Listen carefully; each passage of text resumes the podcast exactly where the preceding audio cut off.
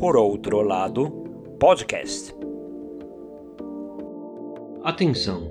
Este episódio descreve fatos que podem funcionar como um gatilho. Se for um problema para você, pare e recomendo que não ouça este episódio. O Centro de Valorização da Vida, CVV, oferece serviços de chat, telefone, e-mail e postos de atendimento gratuitos com voluntários prontos para ajudar. Ligue 188 e fale com a CVV para mais informações.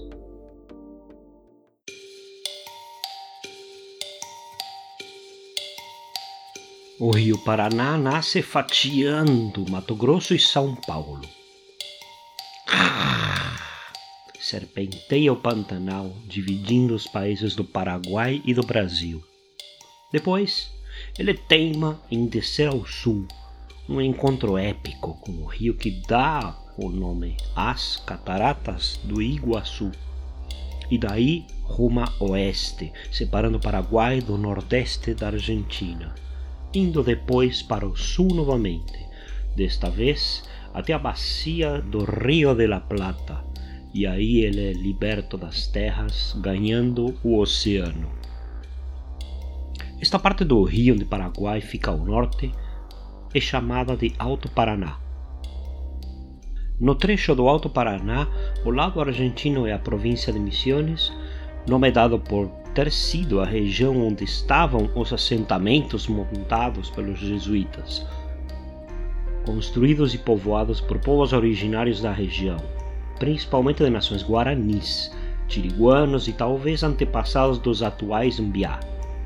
No atual Brasil, guaranis nessa época tinham assentamentos na República de Guairá, que hoje é praticamente o mesmo território do estado do Paraná. Na divisão territorial das nações ibéricas, esse lado ficou com os portugueses. Os jesuítas foram empurrados para o oeste. Os guaranis os seguiram porque Valia mais a pena imitar a Jesus do que ser escravizado para construir o maravilhoso e rico estado de São Paulo, construído nessas mãos escravizadas. Mais tarde, os jesuítas foram definitivamente expulsos. A fachada espiritual caiu, as missões abandonadas. Os guaranis caçados, sequestrados, escravizados ou mortos cada vez mais reduzidos a pequenos focos rebeldes que resistem até hoje.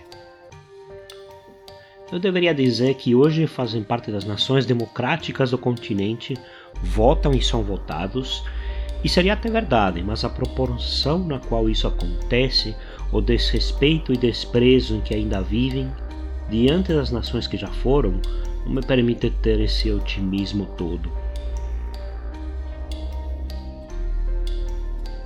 Uma das missões jesuíticas que mais perduraram foi San Ignacio, no Alto Paraná. No começo do século XX, o governo argentino encomendou para Leopoldo Lugones um trabalho de levantamento das que na época já eram ruínas de São Ignacio. Lugones era já um importante nome da literatura argentina e a ideia era construir um ensaio histórico, e para isso Lugones se propôs viajar até as ruínas das missões, e um dos seus amigos insistiu muito para acompanhá-lo. Era professor de letras no Colégio Britânico em Buenos Aires e escritor promissor, mas ia como fotógrafo, um hobby que já dominava e prometia ser útil na viagem. Era Horácio Quiroga. Horácio Quiroga nasceu no final, no final mesmo, em 31 de dezembro do ano de 1878 em Salto, cidade uruguaia na fronteira com a cidade argentina de Concórdia, separadas pelo rio Uruguai, no meio do caminho entre Buenos Aires e Misiones. Embora tenha nascido no Uruguai, a família dele tinha laços com a Argentina. O seu tio-avô foi o famoso líder Facundo Quiroga, que no início da República governou a província de La Rioja, no pé dos Andes, e foi um dos mais ferrenhos federalistas, opositores aos líderes conservadores de Buenos Aires. Talvez por essa oposição e também pelo que Facundo representava, foi utilizado como contraposição entre civilização e barbárie, plasmada no livro de Sarmiento Facundo ou Civilização e Barbárie em Las Pampas Argentinas. Facundo usava umas famosas costeletas praticamente unidas aos bigodes. Menem, presidente peronista dos anos 90 e também da mesma província de La Rioja, vai imitar essa moda 100 anos depois só para invocar a lembrança do Facundo, sendo ridículo porque não tinha nenhum outro traço de Facundo, só as costeletas mesmo. Horácio Quiroga estava em Buenos Aires depois de passar pelas primeiras tragédias de sua vida, algumas fortuitas, outras que parecem auto-infligidas, a maioria delas envolvendo armas de fogo.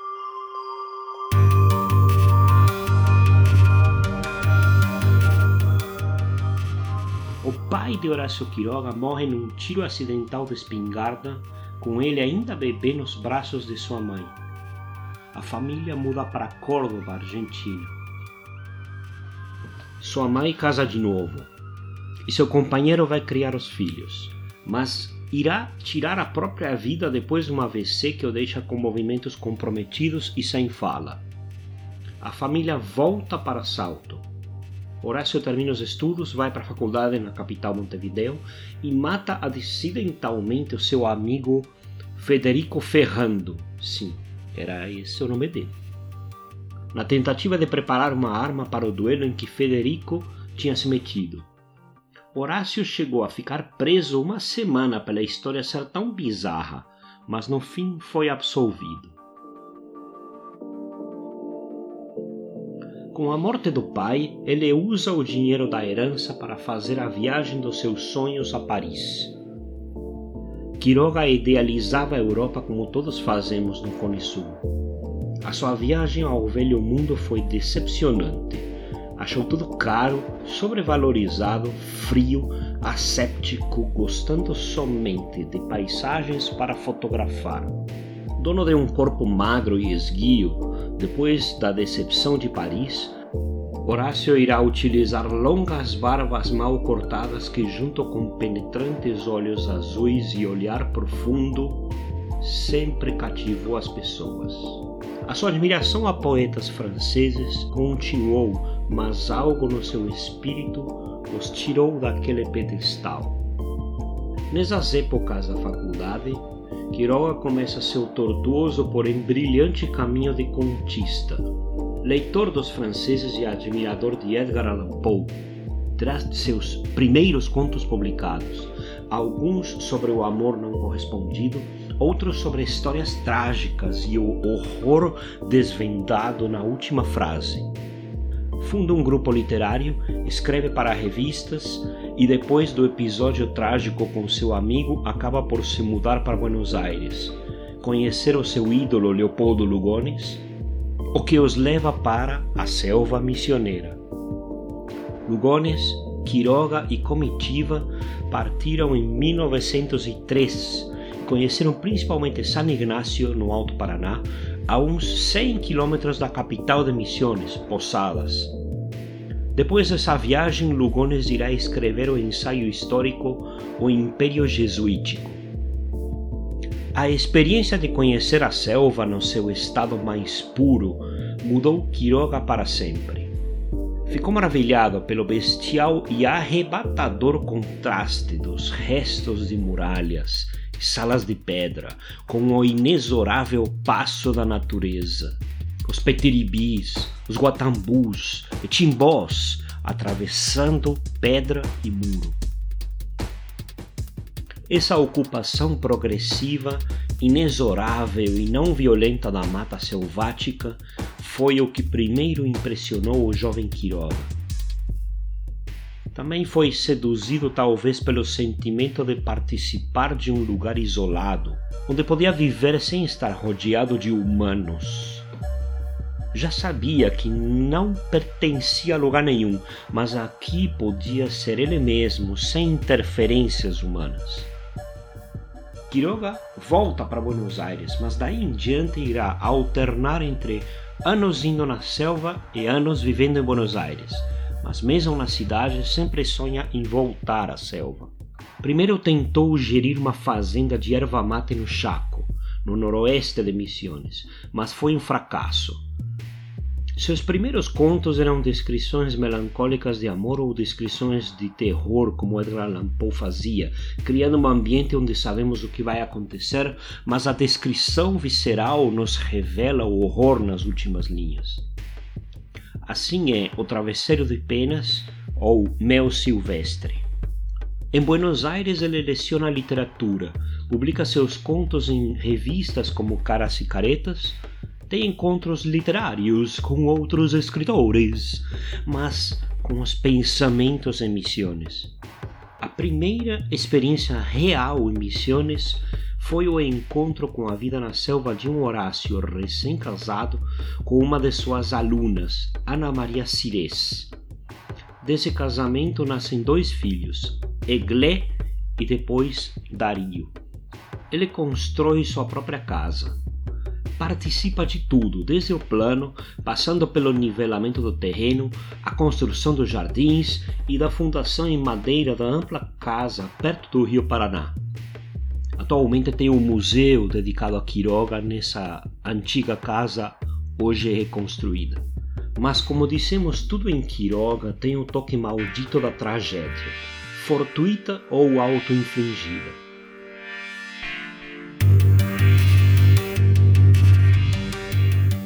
O que começou um casamento romântico, cujos anos felizes lhe dão muita inspiração em contos como Sublime Amor, Passado Amor e El Amor Turbio, logo vira discussão todo dia, onde as suas maninhas, sua obsessão pela vida na selva, a imposição a uma vida afastada do resto do mundo, faz Ana Maria odiar o lugar. Mesmo que tenham construído uma casa apartada perto onde moravam os pais dela, a educação orientada à vida na selva que ele dá aos filhos, contudo sempre girando em torno a essa vida de ermitão, a pressão do marido fica insuportável. Não conhecemos as circunstâncias, mas podemos deduzir que essa atitude opressiva de Quiroga quase 20 anos mais velho do que ela, sedutor e autoritário, culto, mas impaciente, deve ter feito com que ela fique nessa prisão. O que aparentemente aconteceu é que, após uma discussão, ela bebeu um dos líquidos usados para a revelação fotográfica, que a deixa se contorcendo de dor até morrer sete dias depois. As circunstâncias da morte são pouco claras. Deduzimos essa atitude opressiva do que conhecemos hoje, mas a culpabilidade do Horácio Quiroga na época não é sequer citada explicitamente em algum lugar. Inclusive, às vezes é sugerido algum problema de ordem psicológica com Ana Maria. Quiroga ainda estava exercendo como juiz de paz. Era um juiz de paz bem relapso que escrevia os nascimentos, casamentos e falecimentos não no livro de atas, e sim em papeizinhos que deixava numa lata de bolachas. A época da morte da esposa não consegue exercer suas funções, que são assumidas por um amigo. Num arrebato de ódio dias após o falecimento dela, ele até queimou os seus pertences.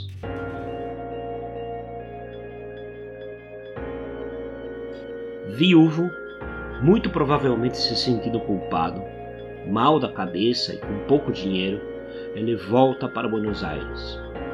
Se concentra em criar os filhos e escreve contos para distraí-los, resgatando sua imaginação misturada com sua experiência na selva.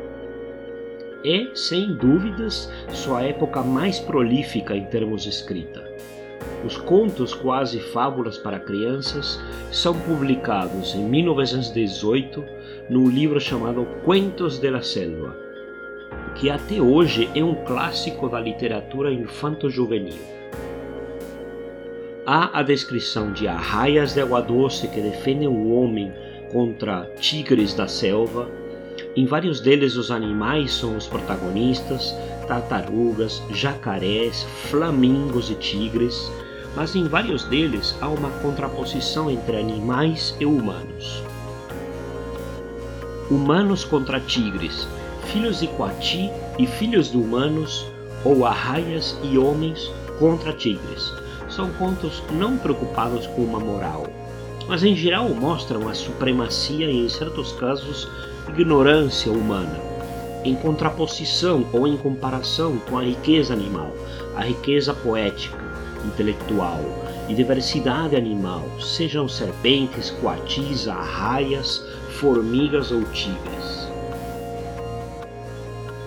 Quando ele diz tigre, não é o tigre asiático, refere-se à onça ou jaguarité, o nome que os guaranis usavam, mas prefere colocar tigre provavelmente porque o seu público da cidade não está familiarizado com os outros termos para identificar um grande animal felino na selva. Ele também cria seus contos dentro de uma lógica menos centrada em Buenos Aires, menos focada em interações humanas e com animais como personagens e a selva como pano de fundo. Ele também cria ou destila ou se lhe escapam outros contos, não para os seus filhos ou esse público infanto-juvenil, e sim tentativas de revelar os seus próprios fantasmas, mais tarde compilados com o título certeiro de Cuentos de Amor, de Loucura e de Muerte entregando toda a sua alma em contos de terror ambientados na selva. O padre que fica louco bebendo um vinho feito de laranjas e que vê a filha transformada num enorme rato que mata a machadadas. Há outro bem peculiar.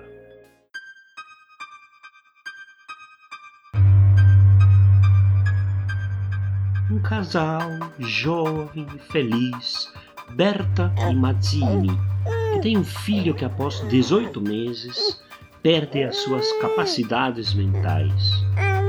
Depois de alguns dias, os membros paralisados recuperaram o movimento, mas a inteligência, a alma e até o instinto tinham desaparecido totalmente.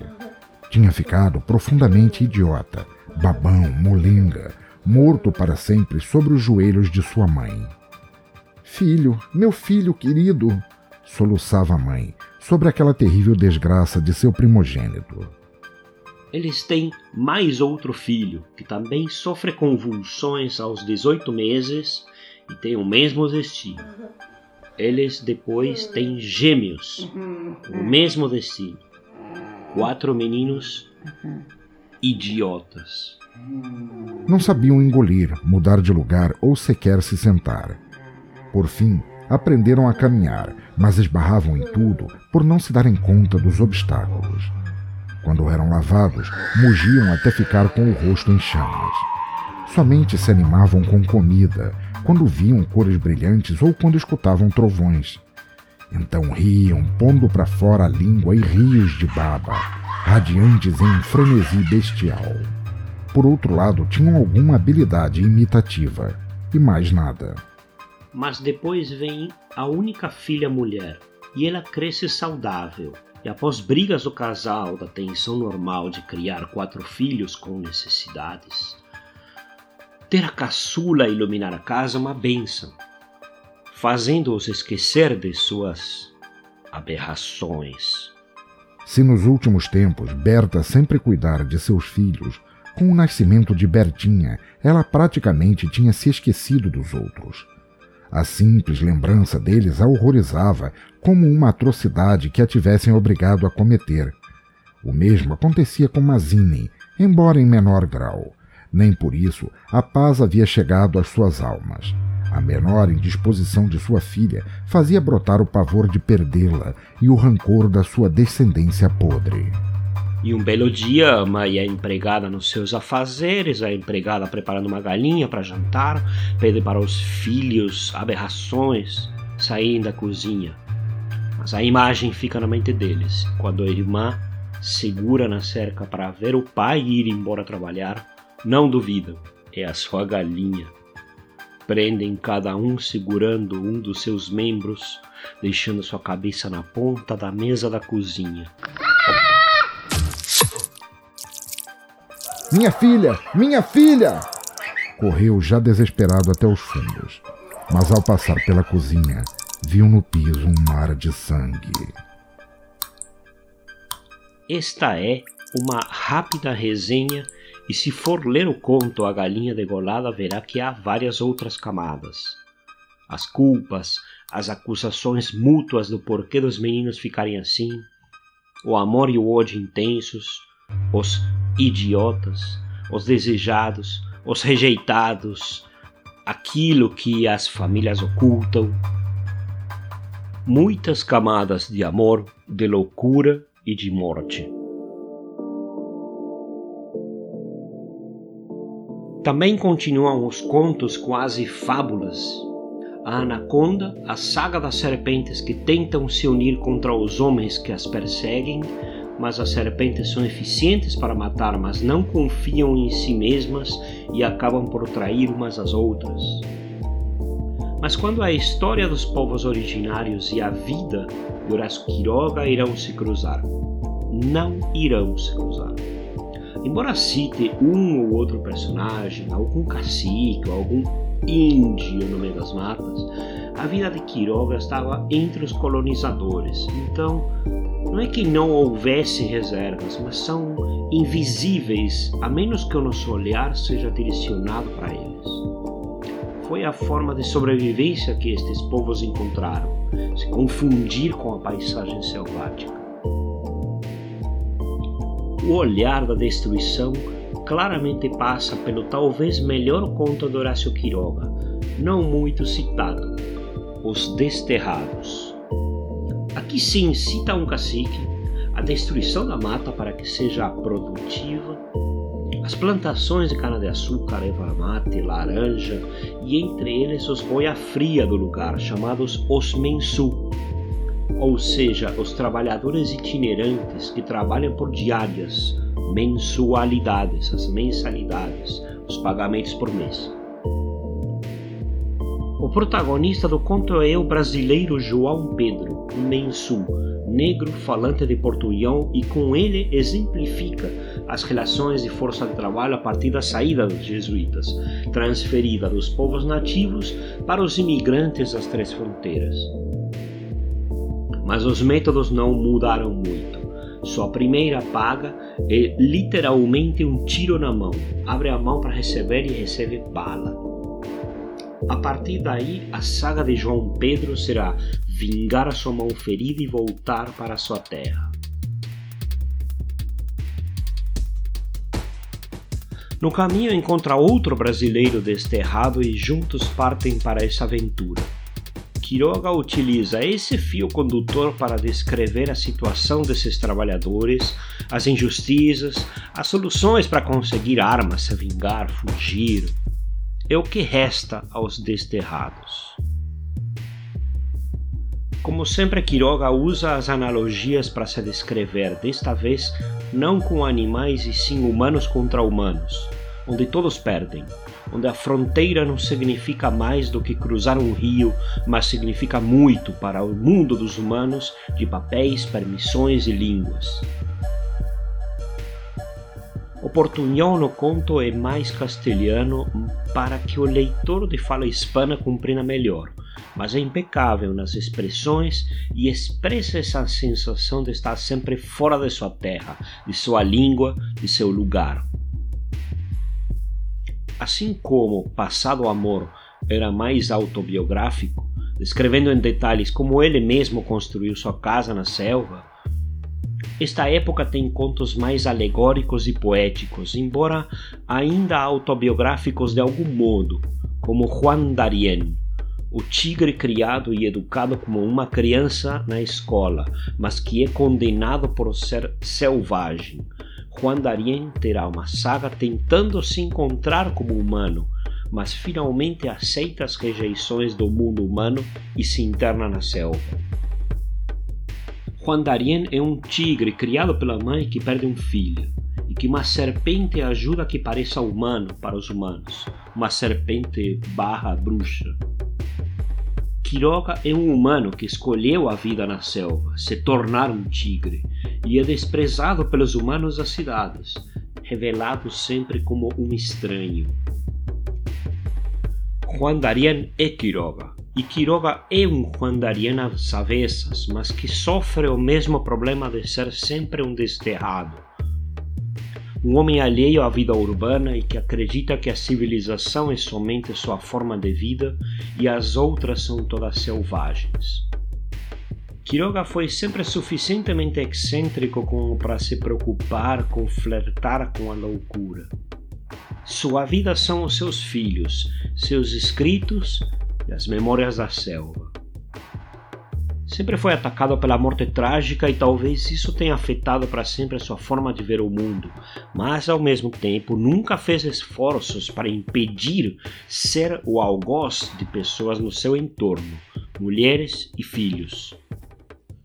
Essa tendência destrutiva, aliada com o sentimento de que viver isolado na mata missioneira o salvaria, fez com que construísse uma personalidade arisca e abusiva, uma pessoa que fazia o que queria do jeito dele e no seu tempo, alheio ao fato de arruinar a vida das pessoas ao seu redor. É assim que constrói uma canoa do zero para navegar o Paraná desde Missões até Buenos Aires, ou constrói a casa com os seus outros dois pedreiros, ou coloca como meta plantar erva mate, ou construir uma engenhoca para afastar formigas, ou criar seus filhos para viver para sempre no meio da selva e como um amante dominador que geralmente seduz mulheres bem mais jovens, vai repetir esse comportamento abusivo mais uma vez. Sim, seu pai se matou com uma espingarda. Seu padrasto se matou com outra espingarda quando uma doença o deixou preso a uma cadeira de rodas. Ele mesmo, Quiroga, matou acidentalmente o seu amigo com um revólver tentando limpá-la antes de um duelo, e assim as tragédias se enfileiram uma atrás da outra, e é difícil que Quiroga não visse uma certa predestinação à catástrofe nesses fatos. Mas isso não justifica pressionar a mente de uma jovem, levá-la a achar que é sua única saída é se matar. Nem justifica tratar os seus filhos como uma experiência do homem branco na selva, nem outros abusos constantes na sua vida, como a tendência a se apaixonar por mulheres jovens e tentar arrastá-las para sua casa na selva. Foi assim que, já em Buenos Aires, com os seus filhos, compila os contos que publicava em revistas e os vende em livros. Contos da Selva um sucesso e até hoje usado nas aulas de literatura infantil. Cuentos de Amor, Loucura e de Morte não vendem no início, embora hoje seja um clássico. Mas outros escritores da época o reconhecem como grande contista. Frequenta um grupo literário Anaconda, onde faz amigos, inimigos e conhece a poetisa Alfonsina Storni. Se apaixonam, ele tenta arrastá-la para a selva e, ante a negativa, ele para o seu assédio para torná-lo algo mais platônico. O seu amor se transforma numa admiração mútua como escritores, confidenciando sentimentos e experiências por cartas. Depois se apaixona por outra jovem, mas a família proíbe o namoro e a afasta dele. A forte personalidade e presença do homem dominador sempre aparece e é assim que novamente Quiroga se apaixona por outra mulher bem mais nova, companheira de escola de sua filha Eglé. Depois de cortejá-la e começar a namorar, a pressiona para que viva com ele na selva. Maria Helena Bravo casa com Horácio Quiroga, eles se mudam para Missões, começo idílico, nasce a filha Maria Helena, Pitoca, Quiroga nadando na popularidade de sua personalidade do conquistador das selvas, do intrigante contador de histórias de serpentes, tigres e jacarés. Mas aos poucos Maria se desencanta da dura vida na selva, da personalidade opressiva do Quiroga, que faz o que se lhe dá na telha. E começam os problemas conjugais. Parece cena repetida de filme. Só que Maria Helena Bravo não é Ana Maria Cires. separa do Quiroga e volta para Buenos Aires. Quiroga pressiona, escreve cartas, tudo em vão. É a doença que faz Maria Helena não sumir da vida dele. Quiroga se queixa de dores abdominais, tenta se curar com plantas, nada resulta e cabe a ela acompanhá-lo nos exames e visitas a hospitais. Primeiro em Pousadas, capital de Missões, depois em Buenos Aires. E assim, alguns conhecidos e influentes conseguem que seja atendido no Hospital das Clínicas em Buenos Aires, já no final de 1936.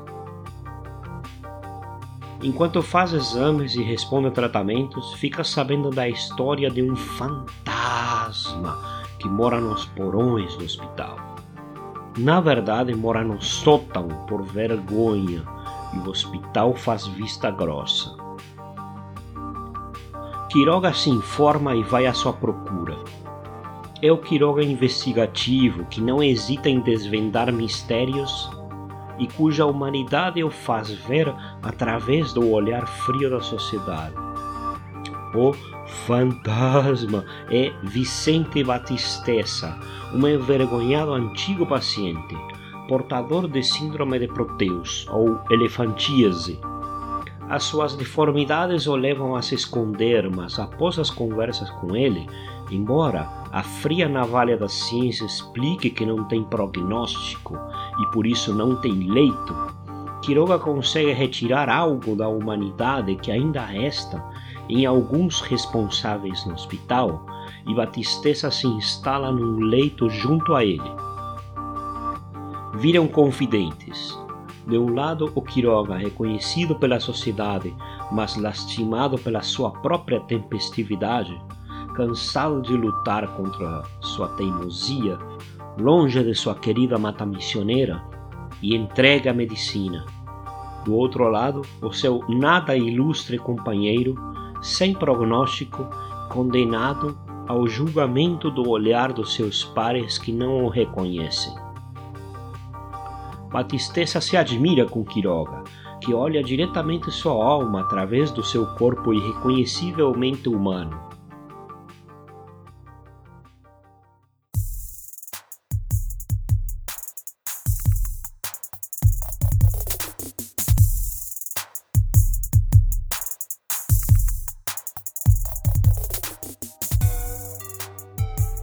Chega então a notícia de que Quiroga tem mesmo câncer de próstata em avançado estado e que, pelo atual estado terminal, não será operado.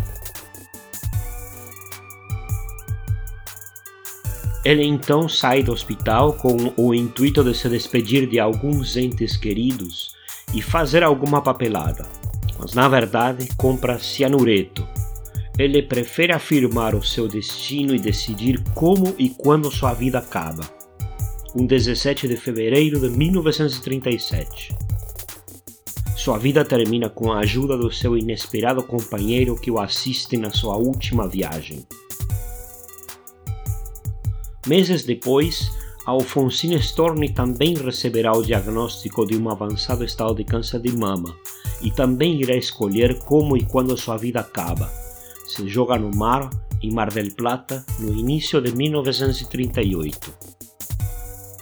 Leopoldo Lugones, que na época da viagem com Quiroga flertava com as ideias socialistas de começo de século, vai aos poucos se transformando num conservador admirador de heróis do passado.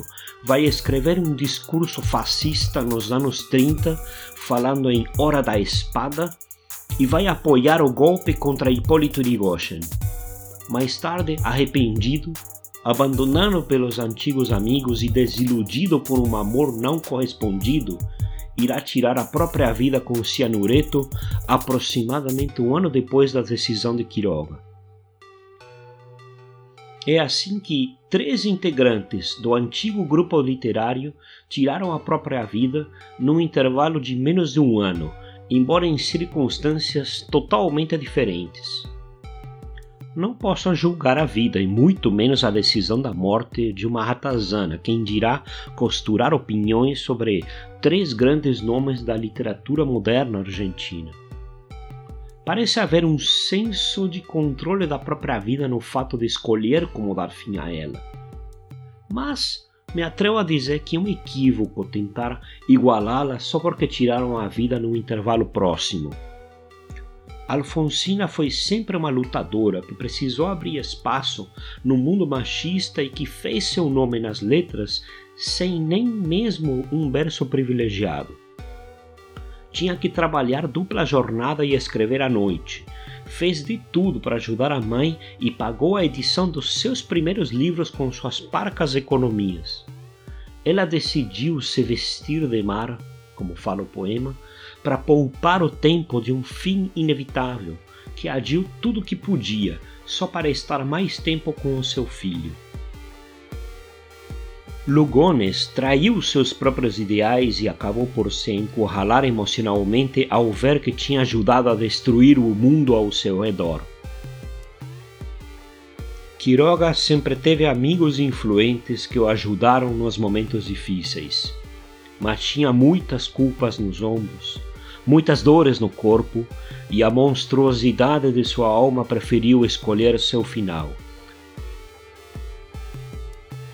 sendo acolhido, curiosamente por quem era visto como um monstro, mas tinha mais humanidade do que médicos, escritores ou heróis de espadas.